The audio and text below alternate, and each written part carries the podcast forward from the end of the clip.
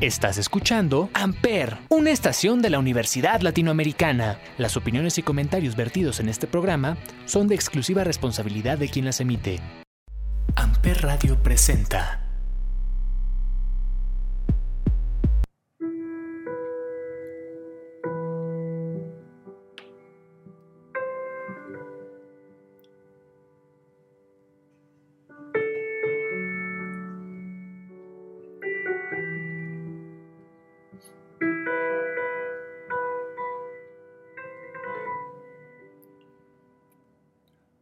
Todos, bienvenidos a un jueves más en este podcast llamado 35 milímetros que se transmite a través de Amper Radio de la Universidad Latinoamericana.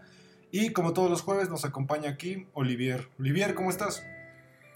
Hola, este, hola a todos, gracias por escucharnos. Muy bien, aquí contentos de estar en otro episodio más de 35 milímetros por Amper Radio. Excelente, y pues bueno, en este eh, episodio vamos a a retomar un poco lo que estábamos la semana pasada con toda la, temporada de premios. Este domingo eh, fueron los Critics Choice Awards, estos premios que otorga la crítica especializada, que se supone que pues son los premios más eh, honestos, tal vez, Olivier.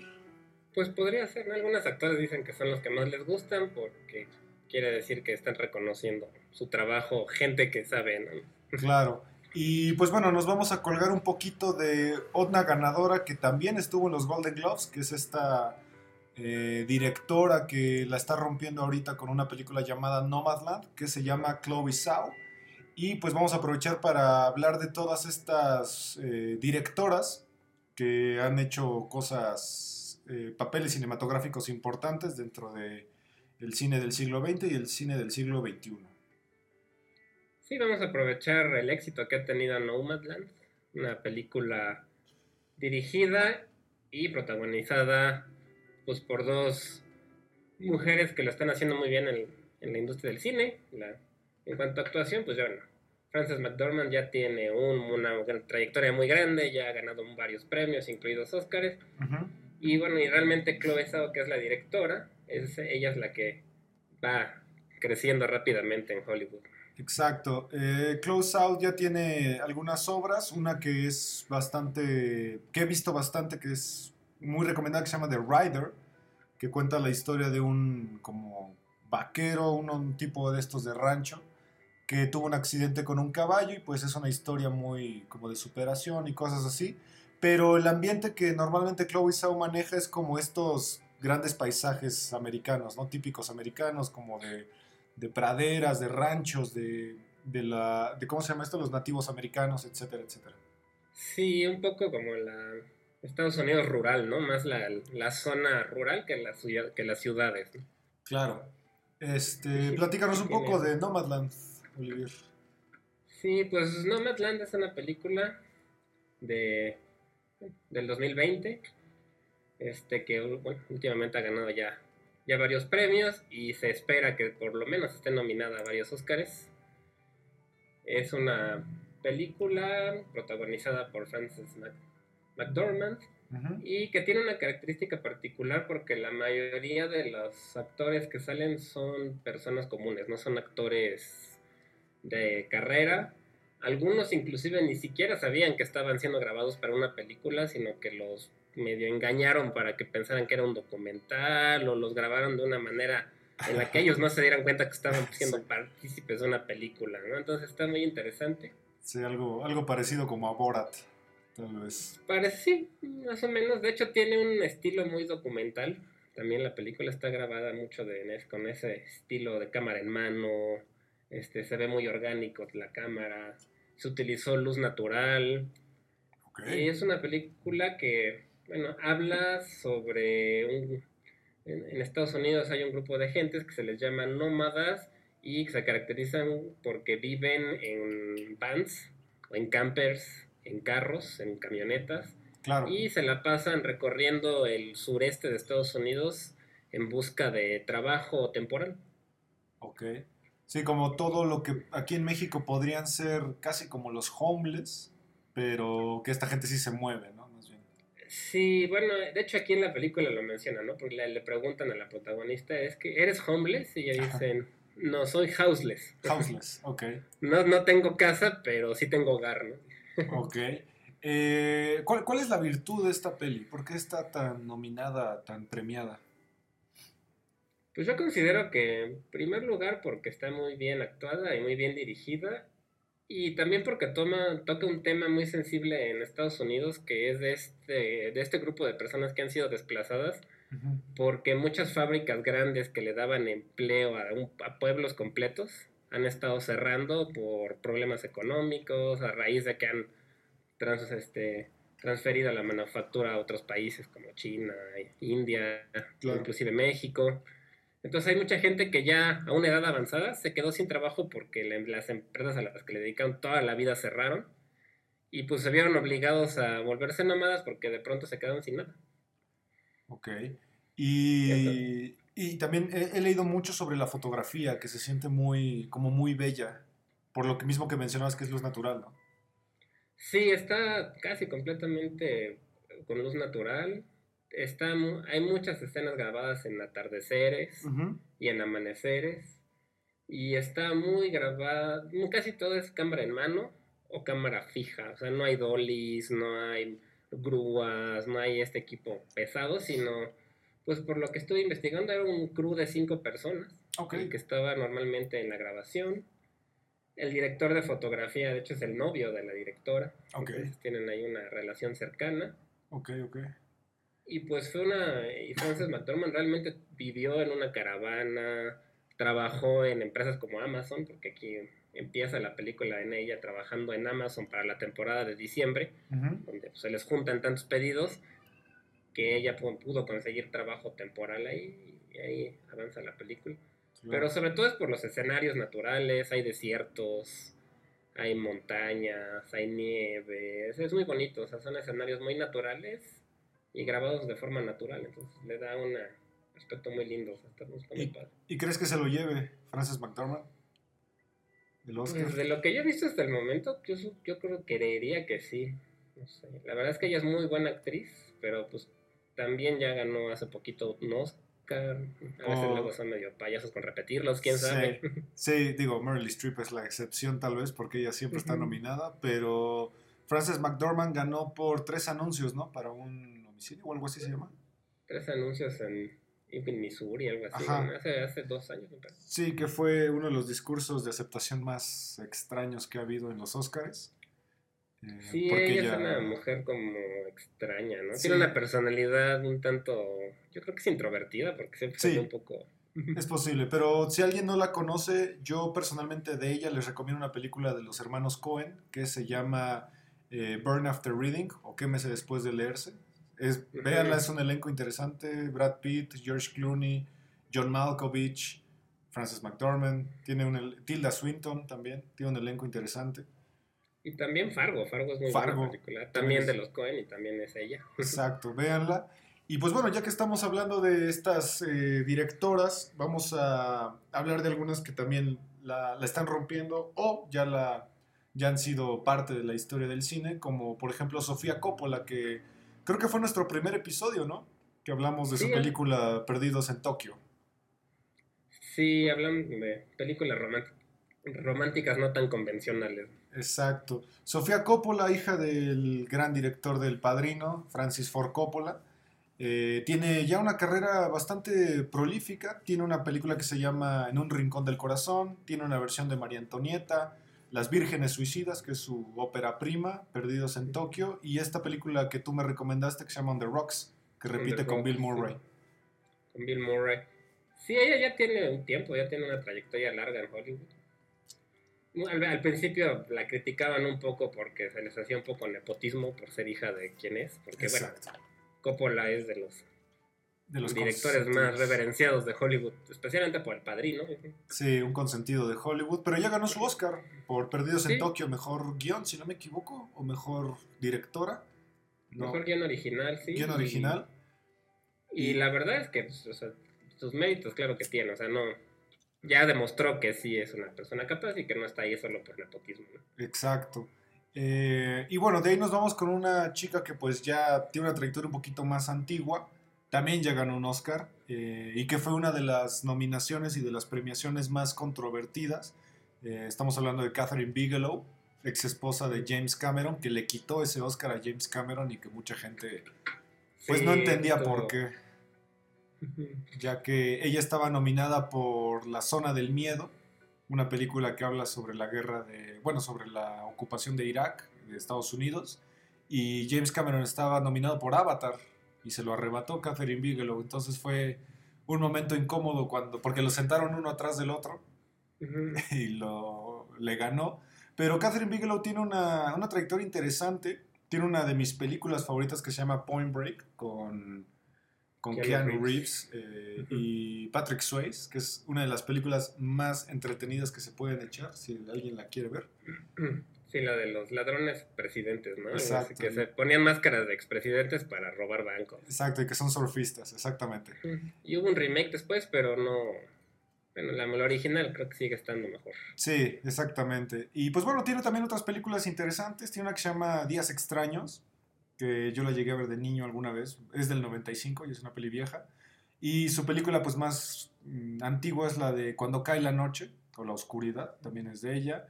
Y The Darkest Night, una película que también se basa en un libro, que es bastante buena, del 2012. Sí, Eh, a ella le gustan temas bélicos, ¿no? Trata ujú, ujú. temas de guerra, del ejército, de, de... Sí, pues de militares le gusta, creo, ese tema. Y bueno, lo hace bien, ¿no?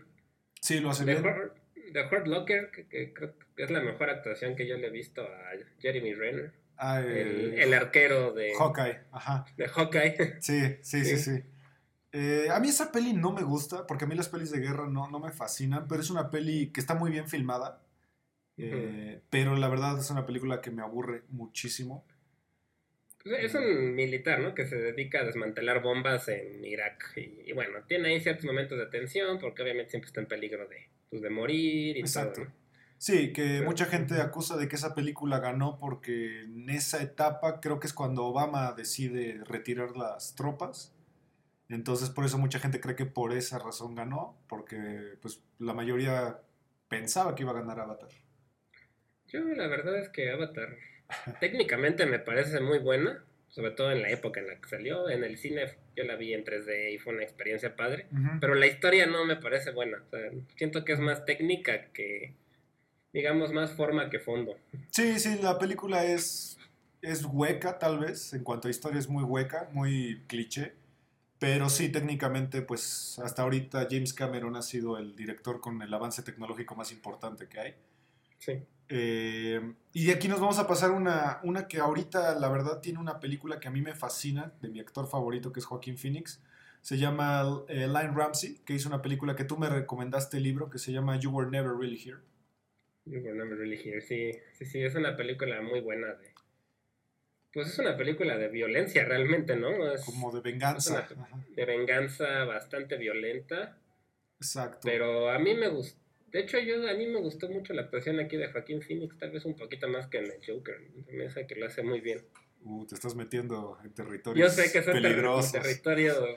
Siento que fue buena preparación como para lo que iba a hacer después en el Joker. Sí, digo, Joaquín Phoenix es un actor que siempre ha sido de método. Entonces, todos sus papeles pues se involucra mucho. Pero esta, esta directora tiene otra película que también fue bastante reconocida. Es una película muy desesperante, si, si los niños tal vez no te encantan o los adolescentes, que se llama Tenemos que hablar de Kevin. Sí, yo esta fue la primera película que vi de ella hace ya tiempo en el cine y me gustó mucho. Es una película que habla sobre un niño que es psicópata, ¿no? Desde chiquito. Es un O sea, psicópata. Sus papás se dan cuenta es que este niño algo trae mal, ¿no?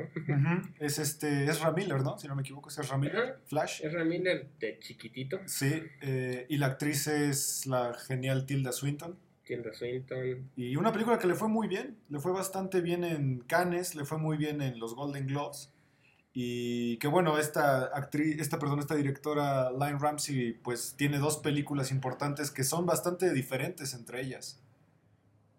Una- sí, sí, son Un, distintas. un sí. drama familiar que de repente se convierte hasta en ciertas cosas de terror, porque el niño sí está loco, está totalmente loco. Y, Tiene algo de violencia también. Sí, y You Were Never Really Here, que sí es una película totalmente violenta.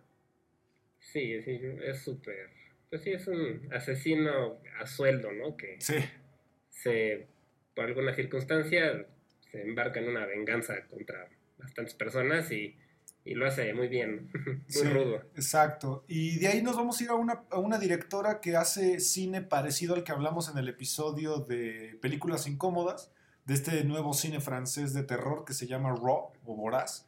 Y la directora es Julia Ducournau, que ya hablamos de esta película en ese episodio. Sí, yo la verdad ya, ya- ya solo le conozco la de Raw realmente. Ah, no, Servant también, pero eso es más bien una, esa es una serie. no sé, Servant, sí. Sí, sí, sí. Que dirigió también esa serie. Este, es una película que a mí me parece muy buena, muy cruda, que trata el tema del canibalismo, ¿no? Exacto, del canibalismo muy ligado al veganismo también. Es una chica que Ajá. fue criada desde niña como vegana y se mete a una escuela de medicina y pues su novatada es que tiene que tomar sangre de un animal y comer carne cruda y empieza a tener este gusto hasta que llega al punto donde ya recurre a los seres humanos. Sí, es una película, pues, como suelen ser las francesas, ¿no? Muy cruda, muy, con muy, muy, Muy- explícita también, Muy gráfica, sí. gráfica. Esta, si no me equivoco, está en Netflix. Bueno, yo la vi en Netflix, a ver si sigue ahí. Sí, se llama yo también la vi en Netflix. o voraz. Y pues bueno, ya que estamos ahorita como en este terror, vámonos a un terror un poquito más sobrio. Se llama Una chica vuelve a casa sola de noche, que es de una directora llamada Ana Lili Amirpur. Es una película del Medio Oriente que parece que al principio es una película como de estas de arte, blanco y negro, aburridas, y de repente se convierte en una película de terror de vampiros. Es una película extraña, sobre todo por donde viene, ¿no? De, no te Sí. esperas que una película de Irán, me parece, sea así, de... te- tenga que ver con vampiros y menos con una mujer musulmana, pues de estas que se cubren todo el rostro. Con su burka, exacto. Ajá, usan burka, exactamente. Entonces sí, es algo Sí, distinto, ¿no? Muy original y supongo yo que valiente también para, Sí. pues, por las tradiciones y culturas de ese país. Sí, exactamente. La cultura vampírica pues no es muy presente tal vez en estos países, quizá un poco más hacia Estados Unidos con esta tradición de Anne Rice, la escritora de las crónicas vampíricas, que si alguien no la conoce seguro ha visto Entrevista con el vampiro o La reina de los condenados o toda esta mitología de Lestat, el vampiro. Eh, Sí. Una cultura un poquito más tanto glamour, ¿no? Digamos. Sí, sí, como, como que en Estados Unidos el, el vampiro se ha como. se ha vuelto un personaje como muy erótico, tal vez. Y esta película lo retrata al vampiro como un ser totalmente malvado, totalmente misterioso, ¿no? No tan erótico. Sí, yo tengo que confesar que a mí, a mí me pasó al principio que dije, pues no, esto de... Porque yo sí sabía que era, se trataba de vampiros Ajá. y me... Se tarda, ¿no? Sí. Entonces dije, creo que esto va a estar demasiado aburrido, pero no, sí, si le dan la oportunidad, sí. Sí, se tarda y además el blanco y negro mucha gente no, no le parece. Como que cansa porque parece viejo. Sí, parece viejo, a veces se ve pretencioso si no Sí. lo haces bien, sobre todo en esta época, obviamente. Sí, si y no. sí, hay mucha gente que inmediatamente dice blanco y negro, qué flojera. Sí, si no saben más o menos cómo analizamos nosotros el blanco y negro, vean nuestro episodio de Malcolm and Marie, que ahí justamente analizamos una película en blanco y negro que puede caer en la pretensión. Eh, pero esta creo que lo desenvuelve muy bien, creo que queda bastante, por el, mi- esta- hasta por el mismo tema de la película. Una chica vuelve sola a casa de noche. Sí, sí, verdad es que está... Sí, aquí el blanco y negro juega muy bien a su favor. Y es original, ¿no? Además. Sí, y pues bueno, ya que estamos otra vez en terror, vámonos a una que fue muy popular en su época. Es una película que ya tiene siete años. Se llama The Babadook, que generó mucha, muchos memes, muchas creepypastas y todo eso. Es de una chica llamada Jennifer Kent. Y pues nos habla de un de estas como historias que los, las mamás le cuentan a sus hijos para que se duerman temprano, como el coco o esas cosas. Aquí se llama The Babadook. Sí, es como un cuento de estos pop-up, ¿no? Que salen como las, Exacto. las figuras cuando abres el libro que sale. Y le fue muy bien con esta película. Ella lo debutó prácticamente con esta película en el terror. Ella es de Australia. Y fue una de las películas de terror de, del 2014 que fueron más alabadas, ¿no? Que les gustó a la mayoría de la gente que le gusta el terror. Exacto. Tú, tú me recomendaste una película también de ella, de Jennifer Kent.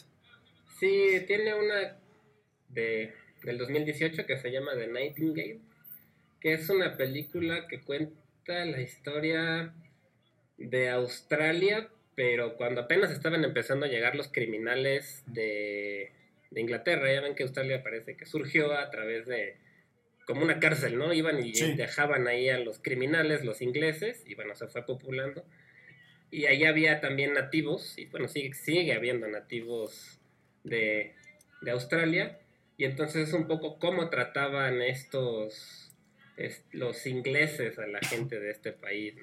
Entonces Claro. esta es una chica que por ciertas circunstancias se embarca en una venganza contra un grupo de pues de soldados que le hacen cosas bastante atroces y se hace amiga en el camino de un nativo de Australia Ok.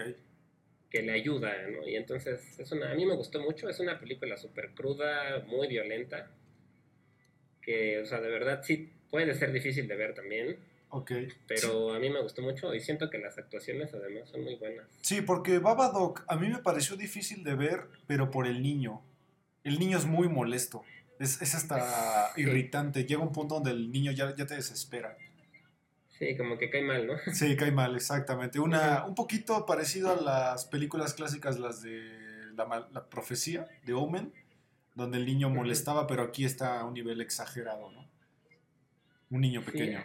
En esta que te digo, hay un, un actor que se llama Sam Claf- Claflin, que es inglés, no sé si es que, bueno, ha salido en los Juegos del Hambre o en este Me Before You, o sea, él está, normalmente sale en películas románticas, así muy li- light, y aquí la hace del, del villano, así que lo odias, entonces me, me llamó mucho la atención, que lo hace muy bien de villano, Ok. Yo Y, sí se le recomiendo. Ok, y ahorita ya que estamos en villanos, vámonos con una mujer villana, dirigida también por una mujer, Patty Jenkins. Una película que ganó un premio Oscar a Mejor Actriz y si no me equivoco también a Mejor eh, Maquillaje. Una película llamada Monster de eh, la grandiosa Charlize Theron.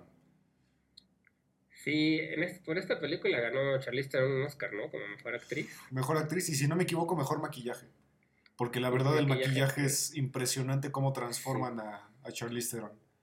Sí, la verdad es que ella que es una mujer tan guapa, Sí, la- genuinamente se ve como otra persona, o sea, se ve muy distinta como es. exacto. Y además está basada en una historia real de una asesina en serie, que también es algo poco común, porque normalmente son hombres, y ella es una mujer asesina en serie, Sí, y bueno, interpretada por Charlize Theron además, ¿no? está basada en la historia real de la asesina en serie Eileen Warnos, una prostituta que, pues, tra- tras ser violentada frecuentemente por los hombres, decide tomar el camino del- de la matanza y mata a, pues, eh, hombres que la recogen en las carreteras. Una historia real. Eh, aquí Charlize Theron también se puso en, el, en, la, en la actuación de método, tuvo que subir varios kilos, tuvo que cambiar su, eh, ¿cómo se llaman? Sus dientes, también le cambiaron los dientes, se rasuró las cejas y, y pues bueno, se transformó, como decías tú, en otra persona. También sale Cristina Ricci, Claro, sí. que, que es, también su papel es muy bueno aquí, es- también es un personaje real, que la traiciona y todo eso. es como su novia, o bueno, algo Sí. extraño. Es como su, su pareja cómplice, algo así. Pero es una película que vale mucho la pena porque, pues sí, ta- o sea, te hace sentir que, que la- los asesinatos pues sí tienen un motivo, ¿no? Y que están justificados de cierto modo. Sí, hasta te hace sentir a veces cierta empatía, ¿no? Por la, Sí. la asesina. Sí, un- una película que vale mucho la pena si les gustan estas películas de asesinos en serie. Esta es de una chica, como decías tú, poco común, pero pues vale mucho la pena. Y pues bueno, ya que estamos en asesinos seriales, vámonos con un hombre que es el grandioso Christian Bale. Una película que, que también causó mucha polémica porque mucha gente no le entendió nada. Se llama American Psycho y también está dirigida por una chica llamada Mary Harron. Sí, esta está basada en un libro también. Y fue, bueno, no de las primeras por actuaciones, porque Christian Bale desde niño ya es actor, ¿no? Pero fue de las primeras actuaciones que yo recuerdo de él. Sí, Es una película del 2000. Y pues es- está basada, bueno, es, cuenta la historia de una- un hombre súper egocéntrico, hedonista, este, narcisista, ¿no? Que sí. Cada vez se va volviendo más agresivo, más loco y bueno, comete un montón de atrocidades, ¿no? Exacto. Esto está, está contemplada como uno de los primeros eh, filmes que habla de este grupo social que se llaman los Jumpies. eh, que, es una alegoría hacia los junkies, pero los junkies se supone que son estos drogadictos de clase muy alta, ricos, empresarios, eh, jóvenes. Que, De Wall Street, ¿no? Como- Exacto, como tipo Wall Street. Wall Street. Eh, pero es una película que fue muy polémica porque, uno, la mayoría del soundtrack eh, se llevó el presupuesto de la película porque muchos artistas no querían prestar sus canciones, entre ellos Phil Collins y Genesis. Eh, Rolex también se vio involu- involucrado en esta película porque todos los actores tienen un Rolex, excepto el asesino, porque no quería Rolex que pues, su marca se viera representada por un asesino en serie. Y eh, lo más polémico de esta película es que el final es de esos finales que nadie le entiende, que es, es de libre interpretación. Sí, ¿no? Es un poco de no saber si estaba, si es o no cierto lo que viste, ¿no? Si es real o no, si fue un sueño, si fue una, locura, un delirio.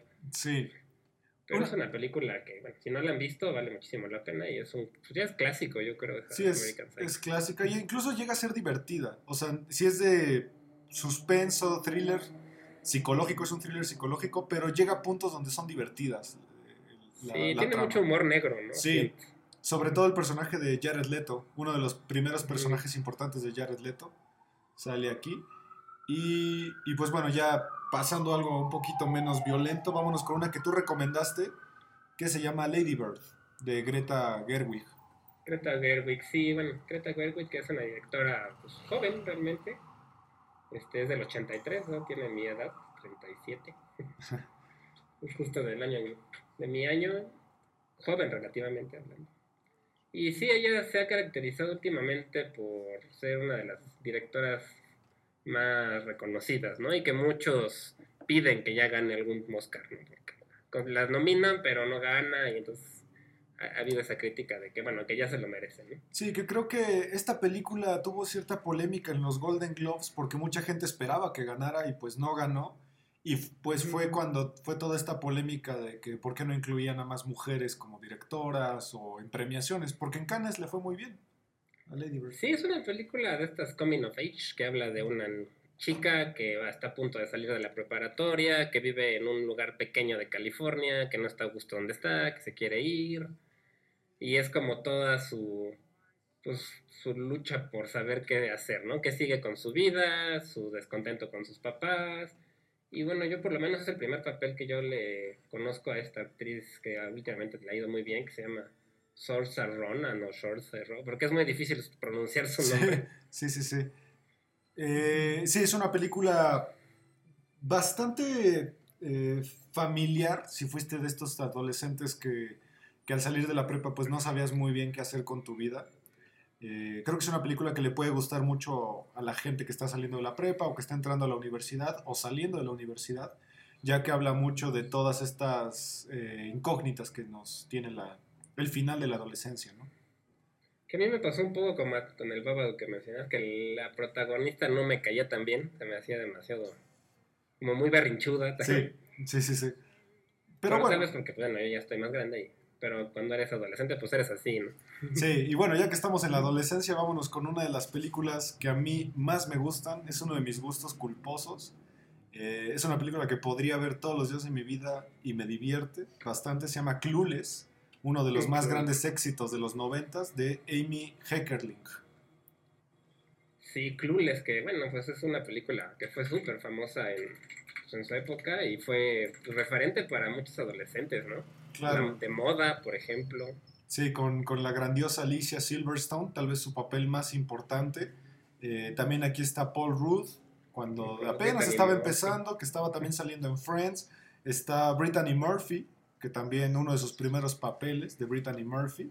Y pues bueno, es una película que nos habla de un adolescente de clase súper alta que pues es la chica popular de la escuela, que pues no sabe mucho de nada, más de que ser popular, sabe de moda, pero fuera de eso, valga la redundancia del título, es una chica que no tiene ni idea de nada.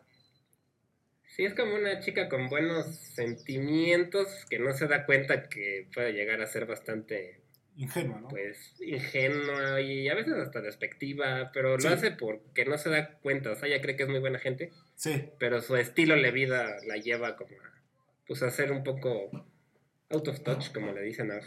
Sí, por su, por su misma educación, ¿no? O sea, esta tipa, esta tipa, perdón, este tipo de educación que le dan a los adolescentes ricos de que pues ellos son superiores, que hay que ser populares, hay que darse a, a querer, pero dentro de su darse a querer pues cae en la ingenuidad y como dices tú, suele ser despectiva, suele ser pretenciosa, presumida, pero sí, sus sentimientos son, sus sentimientos son pues bondadosos, ¿no? Sí, es pues, que es una comedia, ¿no? Podría decirse, una comedia romántica también tiene tinte. O chick flick, que es como el nombre más común. Es un chick flick, tal vez uno de los chick flicks más populares, junto con chicas pesadas, ¿no? Justo. Es la, la, típica historia de las chicas populares de la prepa, ¿no? Exactamente. Y pues bueno, ya para concluir, eh, vámonos con las últimas dos, que una de ellas es una chica que hizo una de las películas más importantes dentro de esto que son los chick flicks. Eh, llamada Diablo Cody, que ese es su seudónimo, que hizo esta película que pues la verdad también rompió mucho la idea de los adolescentes, que se llama Juno. Juno, sí, fue una película con este Elliot Page y Michael Cera. Ahora es Elliot Page, que antes era conocida como Ellen Page. Ellen Page. Exacto, una y película... Michael Cera, que es este personaje bastante... que ha salido en bastantes películas cómicas, ¿no? Exacto, Michael Cera, el chico este que parece que nunca crece, que siempre parece adolescente, pero ya, ya está grande, ¿no? Juno, una película del, del embarazo adolescente. Sí, pues es el típico embarazo no deseado de dos adolescentes bastante ñoños, digamos. Sí que pues se las venden, se embaraza la chica y bueno, pues tienen que ver qué es lo que va a pasar con su bebé, ¿no? Y, y bueno, lo, lo, quieren dar en adopción y es como todo este proceso de, pues, ¿qué haces si a los 16 años te embarazas, ¿no? Exacto, y una chica que pues también tenía como muchos sueños, muchas ilusiones y pues esta idea de o lo das en adopción o te lo quedas, ¿qué hacer? Eh, también sale el grandioso J.K. Simmons, que es su, su papá eh, sí, sale Jason Bateman también. Jason Bateman, correcto. Jennifer Garner. Jennifer Garner. Tiene sí, tiene un buen, elenco, un buen elenco y le fue bastante bien. Ella ganó mejor guion en los Oscars. Y de ahí despegó su carrera porque hizo también eh, guionista de Umbrella Academy, esta serie de Netflix que ahorita está de moda. Hizo una película muy buena que se llama Tolly, eh, con Charlize Theron también. Y una de tus películas que te gustan bastante, Jennifer's Body. Jennifer's Body. Sí, es una película de terror, como de estas de Monster Movie, donde hay un monstruo, algún ente extraño. Y es una película que también es muy distinta para lo que estaba saliendo en esa época. Sí. Sobre todo en el terror adolescente, ¿no? No es un terror serio tampoco. Sí, una película que despegó también la carrera de, de Megan Fox y de esta actriz que ahorita está nominada también a Mejor Actriz por Mank, que es este, Amanda Seinfeld. Amanda Seinfeld, sí. Exacto. Y pues bueno, para concluir este episodio vamos a hablar de una chica que empezó siendo actriz y que ahorita ya está metiéndose mucho en la producción, más que nada de videos musicales, llamada Olivia Wilde. Sí, Olivia Wilde, que bueno, muchos la conocimos por House, la serie de House. Ella era el 13, le llamaban, 13. exacto. Y pues es una actriz que, bueno, yo la conocí por House y después empezó a, actuar ya en películas más, más de Hollywood y ahora ya es este, directora. Tiene, está ahorita produciendo ya una película.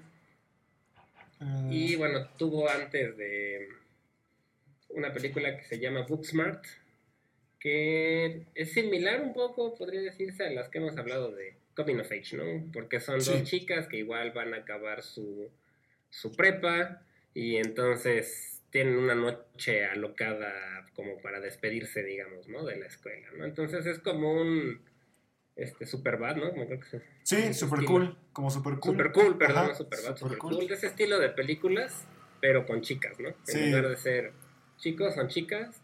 Y bueno, es una película chistosa que le fue muy bien, ¿no? Y a ella le, pues, le dio un buen nombre como directora. Sí, que ella ya tenía bastantes películas eh, como actriz. Tenía Tron, que es una la, la, nueva versión de Tron, que es bastante buena. Tiene una que a mí me encanta con Harrison Ford y Daniel Craig que se llama Cowboys and Aliens, que si no la han visto, no es tan buena, pero la idea es bastante interesante. ¿qué pasaría si se combinaran aliens con vaqueros, con estas películas del viejo oeste? Eh, tiene una que, que también me parece el, el concepto interesante, la peli es espantosa, se llama In Time, con Justin Timberlake. Y pues bueno, sale en mi película favorita que es Her. Y, y se ha vuelto directora también de videos. Ha dirigido para Drake, ha dirigido para los Red Hot Chili Peppers, para 30 Seconds to Mars, para Daft Punk. Entonces Sí. se ha consagrado últimamente bastante. eh, Olivia Wilde. Sí, y siento que fue algo que no se esperaba mucho, ¿no? No sé, como que salió muy- en, la, en esa parte de dirección y producción, todo esto salió Exacto. como de la, de la nada, siento yo. Exacto. Y si alguien no la conoce tal vez de rostro, de actuaciones en, la, en Real Action, tal vez la ubiquen por Bojack Horseman.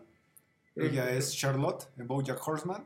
O por American Dad, que también sale Dad, ahí en, sí. alguna, en algunos episodios. O también en esta serie que a mí me fascina, que se llama Robot Chicken. Si alguien no la ha visto, vea Robot Chicken. Si le gustan los juguetes, vea Robot Chicken. Es de Seth Green, ¿no? Era de, es de Seth Green, sí, dirigida por Seth Green. Y pues bueno, esta eh, fue un pretexto para reco- recopilar esta película que ahorita la está rompiendo bastante, que es Nomadland. Quisimos hacer un- una recapitulación de estas chicas que han hecho películas importantes o que están ahorita haciendo películas importantes. Sí, nada más como mención especial porque no es cine, es de una chica que le ha ido muy bien en televisión que se llama Phoebe Waller-Bridge, Ah, cierto. Phoebe Waller-Bridge. que tiene una serie que se llama Fleabag, que salió en Amazon Prime, que le fue muy bien, y ella es escritora, escritora de televisión, eh, esta, fue coescritora del guion de la última película de 007, entonces es una chica que le ha ido muy bien, sobre todo en la parte de escritura, pero que también ya la está haciendo como actriz y como este, dirección también. Entonces, Sí, que seguro la ubican por la película de Han Solo. Ahí también sale ella. Y también sale en una película que a mí la verdad no me gustó mucho, pero entiendo bien el concepto que se llama Goodbye Christopher Robin, esta película de Winnie Ah, Pooh. sí. También De sale. Winnie ahí. Pooh, ¿no? Exacto. Entonces, pues bueno, nada más queríamos hacer esta recapitulación de chicas que ahorita han hecho cosas importantes o han hecho cosas importantes. Eh, y pues nada, eh, chéquenos en todos los jueves aquí en 35 milímetros a través de Amper Radio por la Universidad Latinoamericana. Olivier, gracias por acompañarnos otro jueves. No, de nada, gracias a ti Ismael y nos vemos la, la siguiente semana. No se olviden de checar las redes de Amper Radio. Están en Facebook, Instagram y los otros programas de, de nuestros compañeros de la estación. Exacto, nos vemos y cuídense mucho, muchas gracias y nos vemos pronto. Gracias. Amper Radio presentó Amper, donde tú haces la radio.